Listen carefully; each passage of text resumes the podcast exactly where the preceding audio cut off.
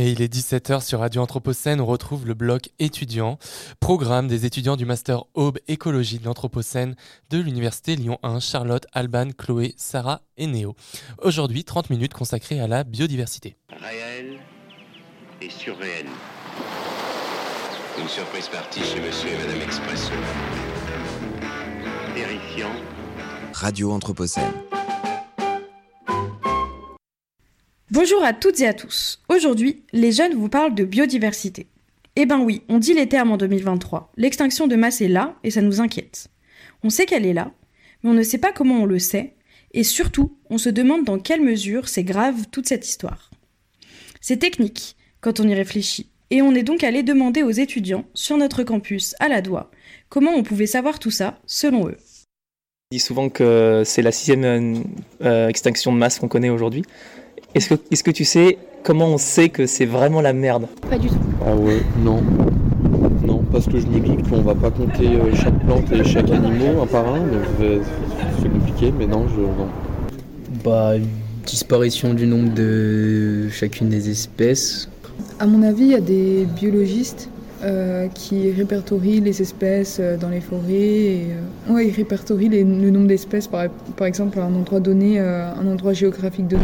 Et comme ça, ils voient au cours des années si le nombre d'espèces diminue ou si ça augmente, s'ils disparaissent ou pas. Merci à tous ces étudiants et étudiantes pour leurs brillantes idées. Et comme on peut le voir, c'est pas évident. Déjà, qu'est-ce que la biodiversité? Généralement, on dit que c'est l'ensemble de la diversité des espèces à un moment et à un endroit donné. Mais pour autant, la biodiversité, c'est une diversité de gènes, puis d'espèces, puis d'interactions entre elles. C'est une diversité à toutes les échelles. En fait, on ne peut pas calculer la biodiversité et arriver avec un chiffre exact qui nous dirait ce qu'on a précisément dans un milieu. Cependant, les plus matheux d'entre nous nous ont pondu ce qu'on appelle des indices. On a par exemple la richesse, c'est le nombre d'espèces, l'abondance, c'est à quel point elle est présente dans le milieu, et tant d'autres encore. Ensuite, il existe des méthodes qui permettent de suivre la dynamique des populations au sein des espèces. Grosso modo, est-ce qu'elle est vouée à croître en nombre ou à chuter? Pour ça, on peut compter directement au sein des populations. Vous voilà alors dans la nature à capturer des animaux, à les marquer, puis à les recapturer. Ou alors, on peut encore une fois faire appel aux matheux et créer des modèles pour prédire les dynamiques. Indices et méthodes nous permettent alors de savoir où on en est en faisant des études scientifiques en béton. Certaines d'entre elles sont regroupées sur des plateformes ou au sein de projets permettant alors de faire un état des lieux assez large de la biodiversité actuelle. C'est le cas de l'IPV, l'indice planète vivante, qui recense le suivi de 20 000 populations de vertébrés, qui nous a permis de savoir que la biodiversité des vertébrés a diminué de 68% de 1960 à 2016. C'est aussi le cas de l'IUCN, Union internationale de la nature, qui donne des statuts aux espèces, les fameux statuts d'extinction, révélateurs de la perte de la biodiversité. Bon, ok, la biodiversité, disons-le clairement, se casse franchement la gueule. Mais à la limite, on pourrait ne pas s'en faire et se dire que bon, des espèces disparaissent, mais qu'il y en a sûrement qui survivront. Et puis que celles qui resteront seront adaptées et que ce sera un monde différent. Oui, mais ça marche pas comme ça en fait. Et est-ce que, est-ce que nos étudiants le savent? Euh, en quoi c'est grave la, crise de la biodiversité quand du coup il y a une espèce en moins, je pense que ça déséquilibre toute la chaîne. Du coup, il y en a d'autres espèces qui se retrouvent sans prédateurs, d'autres sans proie, et du coup ça déséquilibre un peu tout. Il y en a qui sont trop, euh, il, y a, des espèces qui sont trop en surnombre, je pense, et d'autres qui du coup euh, s'éteignent par conséquent. moi, ça me pensait au cas significatif des abeilles, parce que moins d'abeilles, moins de pollinisation, bah, beaucoup moins de fruits, etc. Et moins d'alimentation en fait tout ce qui est euh, la photosynthèse, les trucs comme ça, c'est hyper important et euh, on est en train de le perdre petit à petit. Là, c'est dérégulé et du coup, bah, je pense que ça crée beaucoup de, de perturbations dont on n'a même pas forcément idée en fait. Moi, je vois pas comment euh, ça peut fonctionner durablement vu que cet, cet équilibre est complètement rompu. Et oui, comme ils l'ont si bien dit, nos écosystèmes sont des toiles d'araignée complexes, et si on coupe le mauvais fil, l'araignée n'a plus qu'à déménager. En effet, la biodiversité, c'est aussi la diversité en fonction. Les espèces sont utiles dans leur ensemble, et par de toutes petites actions complémentaires et successives, elles forment un tout qui fonctionnerait beaucoup moins bien avec la perte d'un de leurs amis. Et cet ensemble permet des fonctions écosystémiques qui sont parfois utiles pour nous et nos nombreuses activités économiques. Sans elles, notre Terre ne serait plus tout à fait habitable. C'est par ces fonctions que certains écologues ont cherché à justifier leur protection, en les traduisant en valeurs économiques. C'est ce qu'on appelle les services écosystémiques. Et spoiler alerte, ça n'a pas marché du tout. Parler dans la même langue que le libéralisme n'est peut-être pas la solution. On peut aussi se rappeler que la biodiversité c'est un patrimoine et qu'en tant qu'être culturel, on accorde une importance immense à ce qui a été créé par notre espèce ces quelques derniers siècles. Que nous sommes scandalisés à la moindre dégradation ou destruction, comme pour le ketchup sur les tournesols de Van Gogh. En tant qu'être vivant, est-ce qu'on ne pourrait pas un peu être scandalisé de la destruction de milliers d'années d'évolution accumulées dans une petite mousse, même si elle ne nous apporte rien? Voilà, c'est avec ce torrent de bonnes nouvelles que s'achève notre réponse à la question con, mais pas tant que ça. Vous savez maintenant comment on mesure la biodiversité et pourquoi la situation est grave. On parle parfois même de sixième extinction de masse, et c'est de ça que notre premier invité va nous parler. Réel et surréel. Une surprise partie chez Monsieur et Madame Expresso. Terrifiant la biodiversité, c'est un bien grand mot, et si on doit rétablir la vérité, casser les idées reçues, voilà ce qu'on pourrait dire. La biodiversité a toujours varié en nombre et en forme. La biodiversité actuelle n'est pas la plus diverse que la Terre n'ait jamais connue, et il y a déjà eu des disparitions, des extinctions et même des extinctions de masse dans le passé. Ce n'est donc pas la première. Oui, mais malgré tout, ces affirmations ne doivent pas cacher l'iceberg de la cerise sur le gâteau. L'extinction de masse des espèces actuelles est grave autant pour notre propre survie que pour la survie de ce que les forces de la nature ont créé. Nous détruisons tout sans scrupule, et c'est quand même pas très sympa. Aujourd'hui, nous rétablissons les vérités sur les extinctions de masse en accueillant Gilles Escarguel, paléontologue de profession, passionné de renom pour les sciences de la biodiversité et rédacteur en chef de la revue internationale de paléontologie Géobios. Bonjour Gilles Escarguel. Bonjour. Alors, pour première question, on voulait vous demander à partir de quand on sait qu'une extinction est massive? Alors en réalité, la, frontière est assez floue. Euh, elle, elle, combine deux arguments différents. L'argument d'une grande quantité d'espèces qui disparaît, et cette grande quantité de disparition se fait dans un temps relativement court. Alors relativement court, évidemment, à l'échelle des temps géologiques, puisque dans un premier temps, les grandes crises d'extinction que l'on connaît sont des grandes crises d'extinction qui ont déjà eu lieu. Et lorsqu'elles ont eu lieu, l'humanité n'existait pas encore sur Terre. Donc des grandes crises d'extinction que les paléontologues aujourd'hui découvrent en examinant l'évolution de la diversité fossile, couche géologique après couche géologique.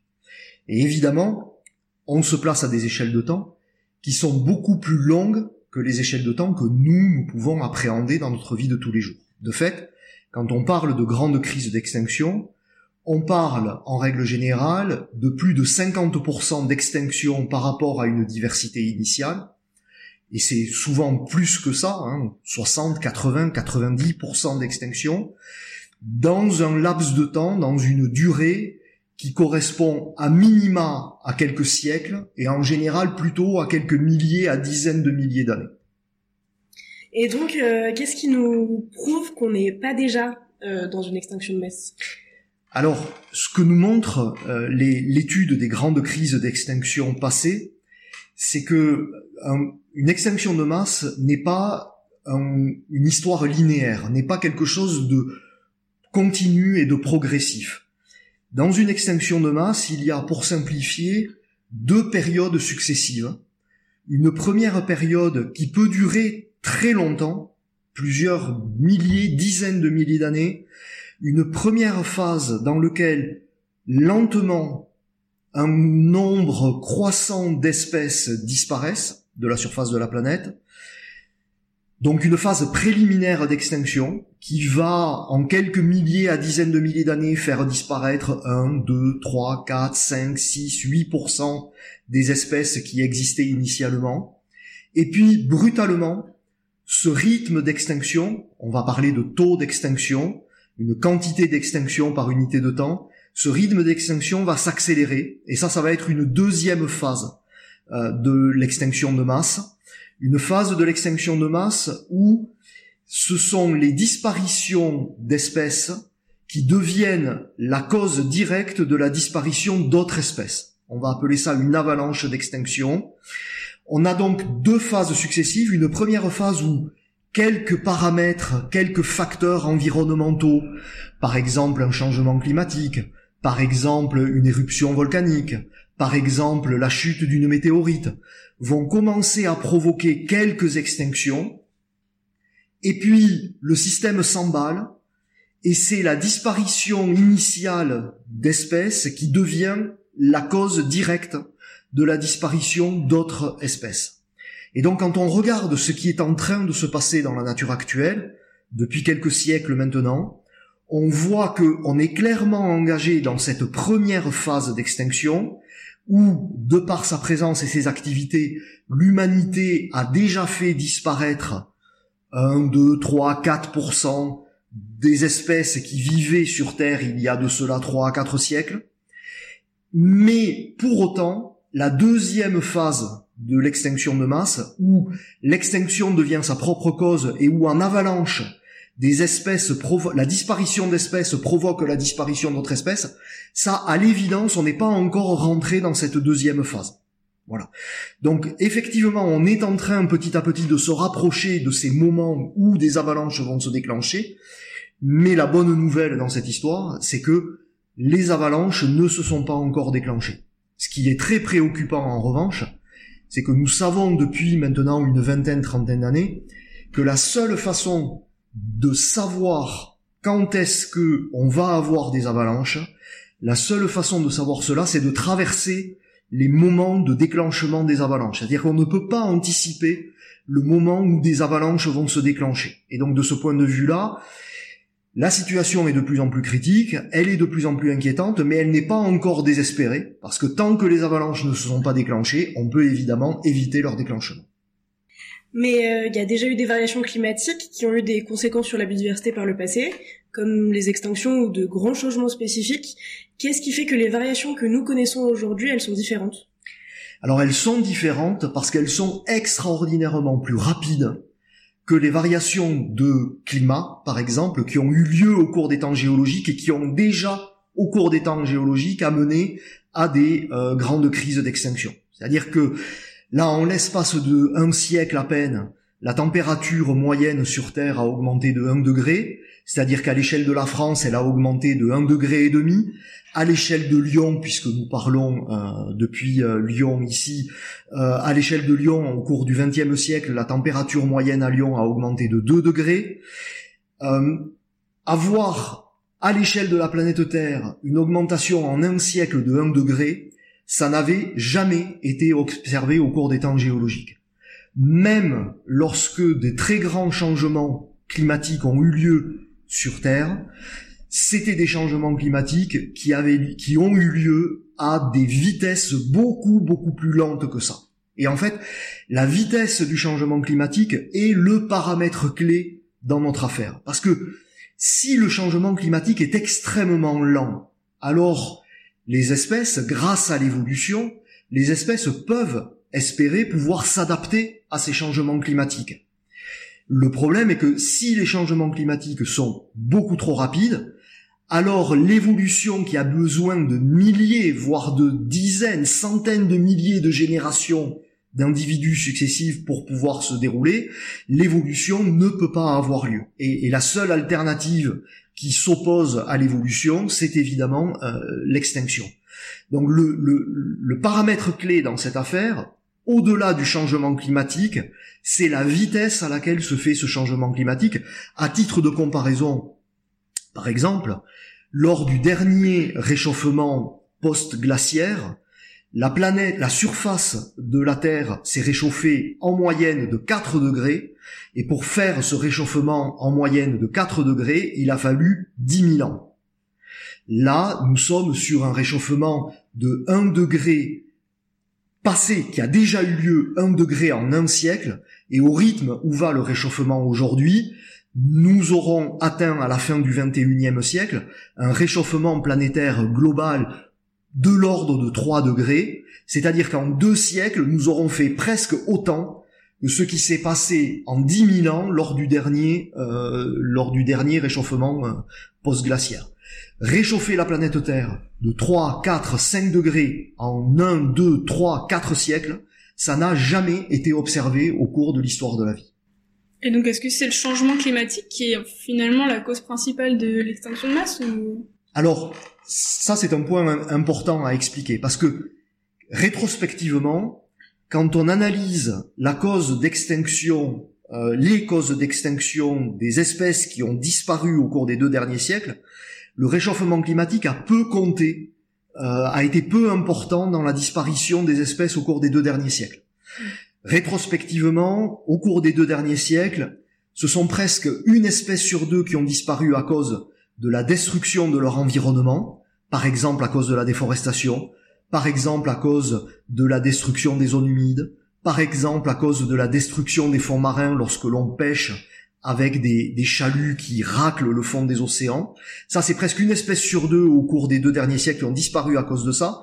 Et c'est un peu plus d'une espèce sur trois qui a disparu euh, à cause de surexploitation de ces espèces, notamment de surchasse et de surpêche. Donc rétrospectivement, le climat est pour peu, les changements climatiques sont pour peu dans les extinctions qui ont déjà eu lieu. Maintenant, quand on projette l'effet du réchauffement climatique en cours à l'échelle du 21e siècle, lorsqu'on le projette sur les espèces qui existent encore aujourd'hui, on se rend compte que très clairement, c'est le changement climatique qui est en train de devenir la cause majeure, principale d'extinction d'espèces. C'est probablement de l'ordre de 70% de toutes les espèces qui vont disparaître au cours du 21e siècle, qui vont disparaître à cause du changement climatique. Donc, historiquement, pour ce qui est déjà fait, et qui est perdu, les espèces qui ont déjà disparu ne euh, renaîtront pas, ne ressusciteront pas euh, dans les années à venir. Rétrospectivement, le climat n'a pas eu un rôle très important parce que en fait, au cours du XXe siècle, un degré, euh, ça, ça reste suffisamment faible pour euh, pour ne pas trop impacter euh, les espèces. C'est 6 ou 7% seulement des espèces qui au XXe siècle ont disparu à cause du réchauffement climatique. Mais très clairement, ce réchauffement climatique est en train de devenir la cause principale d'extinction d'espèces. Et, et ça, c'est très inquiétant parce que autant on peut espérer, nous, de par notre présence et nos activités, en modifiant nos activités à la surface de la planète, on peut espérer, euh, par exemple, arrêter de détruire des environnements euh, et donc protéger euh, les espèces de, l'extinction du fait de la disparition de leur environnement. Par contre, ben, la hausse du thermomètre, on, ne pourra pas protéger les espèces contre la hausse du thermomètre. C'est sûr, et c'est un peu déprimant. Et du coup, pour un scientifique qui doit dealer avec ce genre d'informations, comment on fait pour aller bien? Est-ce que l'engagement, ça peut faire partie des solutions alors, euh, chaque scientifique, je pense, va, va, va essayer de négocier ses, ses, propres craintes et ses propres angoisses de, euh, en fonction de son tempérament et en fonction de ses, de, ses propres convictions. Euh, moi, j'ai devant moi une, un, une source d'espoir qui est, qui est importante, qui est que, comme je l'expliquais précédemment, les niveaux de déclenchement des avalanches, c'est-à-dire d'un processus absolument inarrêtable, euh, ces niveaux-là n'ont pas encore été franchis. Et donc, tant que les avalanches d'extinction ne se sont pas déclenchées, il est autorisé d'espérer euh, que euh, nous serons capables de, de, de, ne pas les de ne pas les déclencher.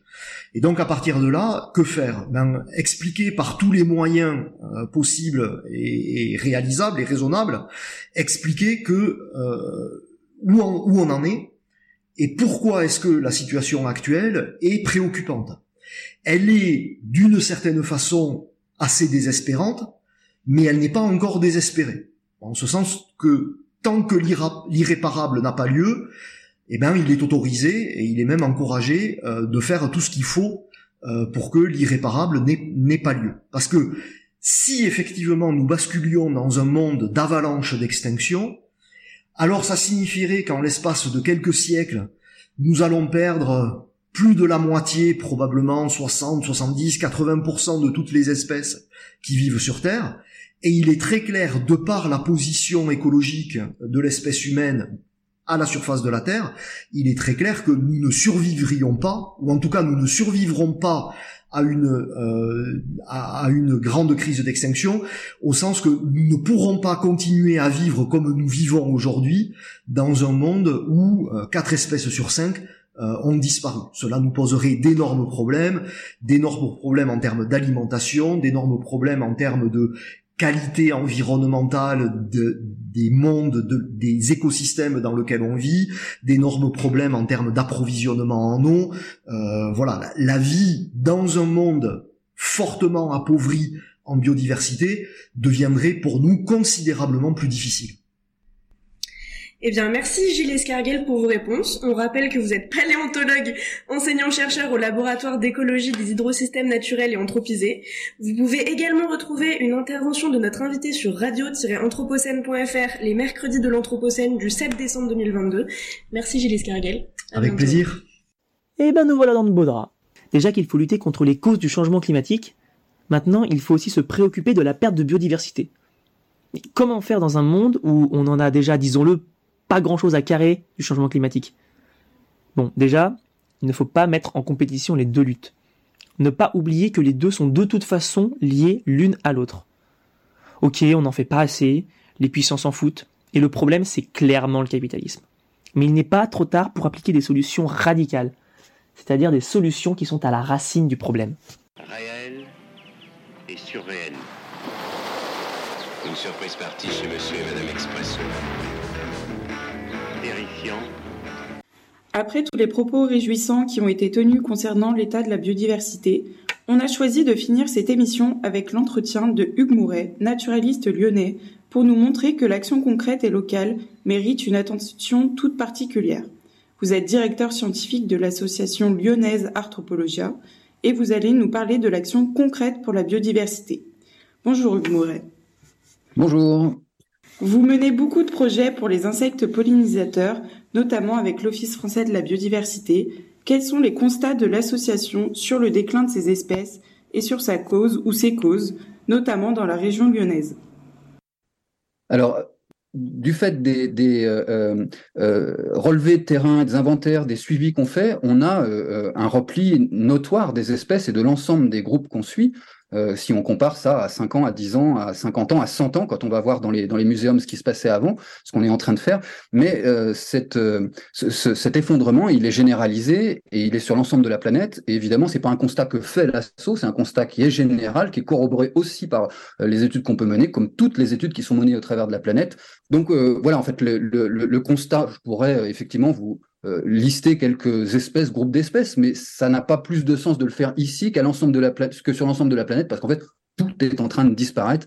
Et à terme, eh évidemment, c'est notre espèce avec, même si on a quelques capacités de résilience ou de résistance du fait de l'artificialité ou l'artificialisation des ressources et des milieux dont on dispose. Et donc, malheureusement, face à tous ces constats-là, euh, comment et à quel niveau euh, vous, vous avez décidé d'agir? Euh, et, surtout, est-ce que euh, c'est encore possible d'agir contre toutes les causes de ces problèmes-là?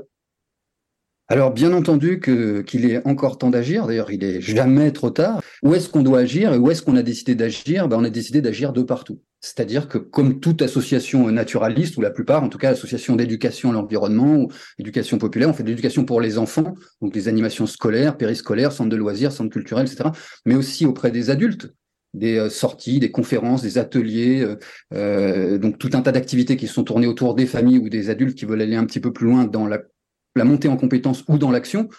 Bien entendu auprès des professionnels, et ça c'est l'objet des formations professionnelles qu'on mène pour les espaces vers les agriculteurs, les élus, les journalistes, les étudiants, parce qu'on fait de la vacation d'enseignement aussi, euh, mais également euh, auprès des, enfin disons un travail de lobbying, donc d'information euh, au travers des médias, de rencontres avec les journalistes pour essayer de faire le contrepoids de ce qu'on peut, de ce qui peut transpirer dans les, les, les médias, qui soient locaux, régionaux ou nationaux, pour essayer de, de, de, porter cette parole, qui est une parole finalement celle des sans voix, hein, celles qui ne peuvent pas s'exprimer, qui sont en train de disparaître dans un silence assourdissant, et dont on a un besoin vital euh, l'espèce humaine a un besoin vital puisque elle remplisse la totalité des fonctions qui permettent à l'humanité et à beaucoup d'autres espèces de survivre, à savoir la production d'oxygène, la production de nourriture, le recyclage de la matière organique, la pollinisation, etc., etc., la filtration de l'air, de l'eau. Bref, euh, de partout on peut agir, de partout il est indispensable d'agir, et, c'est là où euh, chaque niveau de la société peut être engagé, donc au travers d'une sensibilisation au travers d'une prise en main d'actions effectives. Chacun peut agir financièrement, peut agir dans son jardin, peut agir sur son balcon, mais si on élargit et si on donne une notion de, surface, en France, les jardins euh, privés, donc les jardins qui sont au bord des maisons, les jardins privatifs, représentent un million d'hectares. Donc ça vous parle peut-être pas, mais ça représente presque quatre fois la surface de toutes les réserves naturelles qu'on a en France. Donc on a un levier hyper important juste en bas de notre maison. Et là-dedans, je parlais que des jardins privés. C'est-à-dire que vous pouvez rajouter les pieds d'immeubles, les résidences, les campus, les hôpitaux, les casernes, les bords de route, les, zones d'activité commerciale, etc. Et donc, ce sont des millions d'hectares qui sont euh, gérés parfois atteints de gestionnite aiguë parce qu'on y passe tout un tas de, matériel, de, temps pour euh, couper, tailler, tondre, euh, raser, faucher, bref, pour zigouiller des plantes avec les animaux qui, et les animaux qui sont dessus, alors qu'il n'y a pour la plupart du temps pas d'usage. Et donc en reprenant chaque euh, espace dont on s'est octroyé la propriété quand même. Hein. Une espèce s'est octroyé le droit de vie ou de mort sur un espace géographique déterminé, alors qu'il y a 2 millions d'espèces connues, 2 millions 400 000 et probablement 5, 10, 20 ou 100 millions. C'est quand même terrible cette position qu'on s'est donnée. Eh bien, on peut inverser le phénomène et donc sur un terrain de 500 mètres carrés, offrir, rendre, donner ou laisser vivre 100, 150, 200 mètres carrés au bon vouloir de chaque personne. Et ça, ça veut dire laisser des zones au repos, laisser des zones en recolonisation spontanée, en évolution naturelle. Et donc, inévitablement, en Europe occidentale, ça va s'embuissonner. Il va avoir l'arrivée des, enfin, les, herbes vont monter, elles vont retomber, puis il va arriver l'arrivée des, des ronces, puis des, des, alors c'est terrible pour les gens, mais c'est que un moment très euh, spécial qui transforme la prairie en forêt. Hein, c'est ce qu'on appelle la mer de la forêt. C'est là-dessous que les feuilles mortes, le carbone, les branches, etc. vont être retenues, que les, les plantes, euh, comme, enfin les premiers épineux comme les églantiers, les aubépines, les pruneliers vont pouvoir pousser et vont permettre aux arbres de, de se structurer. Et ça, c'est fondamental puisque c'est quand même euh, le climax, qui est donc la zone d'évolution stable, de l'évolution végétale stable qu'on a en Europe de l'Ouest, c'est une forêt. Donc c'est à la fois le réservoir le plus efficace, à la fois l'espace de refuge le plus riche, mais aussi celui qui permet de, de, réguler au mieux euh, l'embrasement climatique, hein, qui est une des conséquences de la perte de biodiversité, au travers de l'ombrage, tout ce qui ne chauffera pas en dessous, qui est à l'ombre, au travers de l'évapotranspiration, et donc la création de nuages, au travers de la libération de quantités massives de pollen, et donc de la fabrication des, agglomérats et de la production de pluie. Donc voilà comment en laissant une partie de son jardin, une partie de son espace vert d'entreprise, une partie d'un parc urbain, les bords de route qui vont être fauchés sur les 2-3 mètres pour des raisons de sécurité et laisser les boisements se, se coloniser comme ça peut se voir sur certaines euh, nationales ou certaines autoroutes, on peut avoir une action tout azimut et une action efficace. Donc on peut tous très efficacement agir, aménager ou gérer, ou bien ne rien faire, se retirer, regarder les, herbes pousser, compter les cailloux et profiter de tout ça et de manière bien plus efficace que si on y mettait les mains. Euh, et du coup, euh, au travers de tous ces travaux que vous, vous avez menés un petit peu sur la sensibilisation, comme vous l'avez dit, avec euh, des actions culturelles, etc., est-ce que vous avez trouvé l'écoute et l'intérêt que vous espériez? Et est-ce que vous vous êtes frotté, par exemple, à de la réticence qui, du coup, devient un frein à cette sorte de, de renaturation par petits bouts comme ça? Alors, pas mal de fois, au début de l'association, on a pu, avec ce genre de discours, de discours me traiter d'extrémiste, de fou, de on ne pourra pas travailler avec vous, vous voulez aller trop loin, c'est pas possible, la nature en ville, on peut pas lui faire une place, il faut quand même maîtriser, il faut quand même tenir, il faut quand même se sentir un petit peu au-dessus de la masse, quoi, parce que c'est quand même comme ça que toutes les classifications ont été faites, c'est quand même comme ça que tout le monde se ressent, du fait de son intelligence intellectuelle, cérébrale et cognitive, on est capable d'aller sur la Lune et de saccager la planète qui nous a euh, fait naître. Donc c'est quand même tout à fait euh, nécessaire de relativiser ces choses-là, mais aussi de comprendre que l'intérêt, le, le, le, besoin, la demande sociétale a évolué. Pendant longtemps, on a vu cette nature qui a fallu repousser en dehors des villes, qui a fallu repousser en dehors des champs, qui a fallu repousser cette sauvagerie en dehors des jardins. Et eh bien peut-être que maintenant, du fait de la prise de conscience, du fait de l'urgence, du fait de l'évolution des mentalités et de la demande sociétale, ça devient une plus-value. Et donc cette foultitude d'organismes vivants qu'on a autour de, de, de la ceinture, peut être vu comme un facteur de production en agriculture et non plus une entrave à la production, puisque l'agriculture ou l'élevage sont ni plus ni moins que des processus naturels dont on a détourné les, bénéfices. Mais ça fonctionne sur des, principes biologiques et physiologiques naturels qu'on peut, euh, euh, disons, euh, stimuler par justement une complexité et une, relation avec, son environnement. Du coup, on vous remercie beaucoup d'avoir répondu à, à, toutes nos questions. C'était vraiment très, très intéressant. On rappelle que vous êtes directeur euh, scientifique de l'association euh, lyonnaise Arthropologia qui mène des actions concrètes pour la biodiversité, en particulier les insectes, les plantes et les milieux de vie. Merci beaucoup, Hugues Mouret. Merci à vous.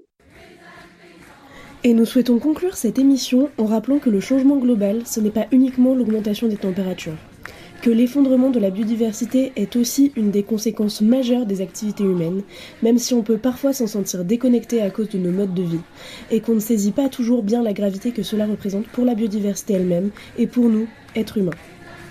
Il est donc important d'en prendre conscience pour agir ensemble, pour faire changer un système global qui de toute façon ne pourra pas fonctionner indéfiniment. Merci de nous avoir écoutés. Vous pouvez retrouver cette émission sur le site web de radio-anthropocène.fr et sur toutes les plateformes de podcast. Réel et surréel. Une surprise partie chez Monsieur et Madame Expresso. Terrifiant. Radio Anthropocène.